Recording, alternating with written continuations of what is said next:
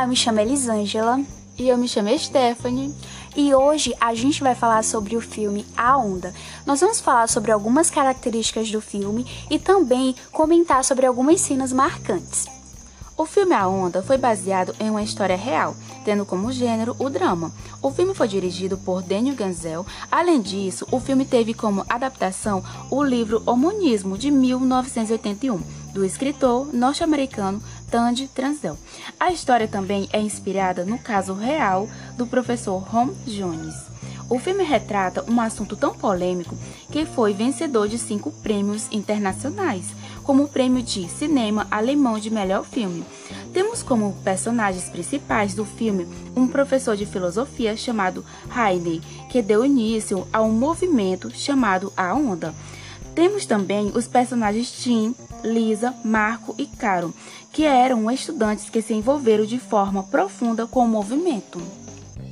Heine era um professor diferente dos outros, ele era meio jovem e um pouco descontraído. A escola a qual ele ensinava estava desenvolvendo vários projetos interdisciplinares, e dentre um desses projetos falava sobre diferentes formas de governo, que era a anarquia e a autocracia. O professor Heine, ele desenvolvia vários projetos sobre anarquia, e ele iria submeter, quando a escola abrisse um seletivo, um projeto sobre anarquia. Só que quando a escola abriu o seletivo, ele demorou muito para submeter o seu projeto. Então, um professor veio antes dele e submeteu um projeto sobre anarquia que foi aprovado. Então, o professor Heine, ele se viu obrigado a falar sobre autocracia. Nesse projeto, os professores davam aula durante uma semana falando sobre a temática, e é a partir dessas aulas que o filme se desenvolve. Quando o professor Heine entra na sala de aula, ele apresenta o tema, que no caso é autocracia. Ele fala sobre a origem da palavra e é importante lembrar o conceito de autocracia. A palavra autocracia vem do grego autos, que significa por si próprio, e kratos, que significa poder ou governo.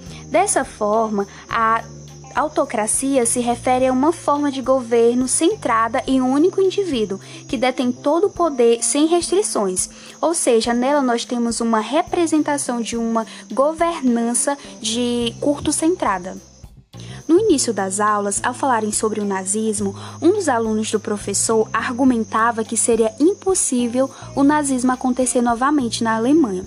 O professor Heine, então, achou que seria uma boa ideia simular um regime autocrático em sala de aula, mostrando que seria sim possível isso acontecer novamente. Dessa forma, a turma é, acabou elegendo o professor para ser o líder absoluto durante o experimento. Depois eles decidiram criar um nome, uma saudação, um logotipo e um uniforme para o grupo, e eles chamaram o grupo de A Onda. Com o desenvolvimento do grupo, alguns alunos vão se revoltando com o movimento, e quando algum aluno da turma se recusava a seguir as regras ditadas pelo professor, ele acabava sendo excluído do grupo ou até mesmo expulso da sala.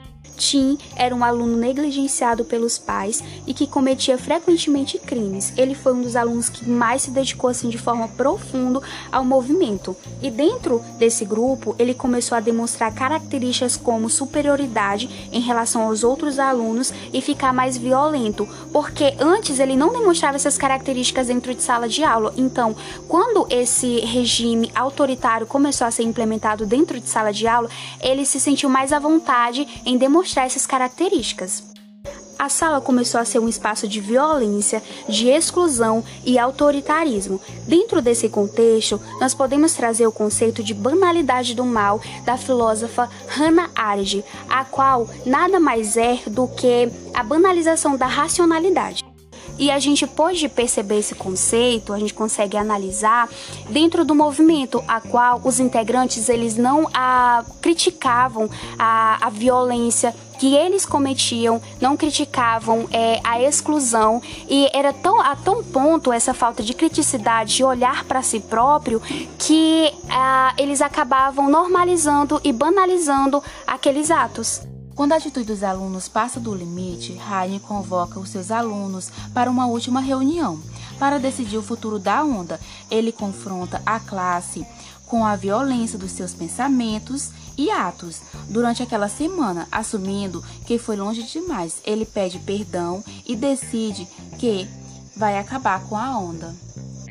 Tim, que estava presente na reunião, revoltado, ele era, como a gente falou anteriormente, ele era um dos mais envolvidos no, no movimento, então ele ficou muito abalado é, com, com a proposta de que o movimento A Onda iria acabar. Então ele é, pegou uma arma e apontou para um dos colegas e ele acabou atirando. E em seguida, per, é, percebendo que o movimento realmente acabou, ele decide cometer suicídio e ele faz isso na frente de todos. E o filme ele termina com o professor sendo preso e levado no carro da polícia. O filme A Onda mostra os reais perigos do autoritarismo e do totalitarismo, que disfarçados sob bons pretextos, aos poucos vão manipulando as pessoas sem que elas percebam. Ele apresenta e discute os problemas do ressurgimento de uma visão fascista do mundo contemporâneo. O diretor do filme apresenta a longa-metragem em uma linguagem simples, fazendo com que a gente adentre dentro do herendo. Ele detalha com precisão é, como um movimento modificou o comportamento dos alunos e traz conceitos como fascismo, autoritarismo e totalitarismo. E é interessante como ele mostra como esses conceitos foram sendo é, construídos dentro do movimento e como eles foram desenvolvidos. Então, nós achamos o filme assim incrível. É, ele, para quem não assistiu, ele é assim uma ótima dica assim para você assistir e fazer essas reflexões, é, refletir também sobre as reflexões que foram apontadas aqui sobre o fascismo, totalitarismo, autoritarismo e também conhecer um pouquinho sobre autocracia. E a gente, para finalizar o podcast, a gente queria deixar uma dica de leitura que eu acho que aborda também um pouquinho dos conceitos que foram trabalhados aqui, que é a educação após o Auschwitz, que ele traz é, no seu herendo a questão da banalização do mal apresentada pela filósofa Hannah Arendt. Então, ele é um artigo incrível. Ele fala como a educação pode prevenir que esses movimentos ou movimentos como o nazismo podem ser prevenidos e o papel da educação como conscientização para que a gente crie pessoas críticas é, que sejam capazes de ter uma autoconsciência e que não reproduza é, certos movimentos e ideias sem ter uma reflexão. Então, esse foi o nosso podcast e tchau! Tchau!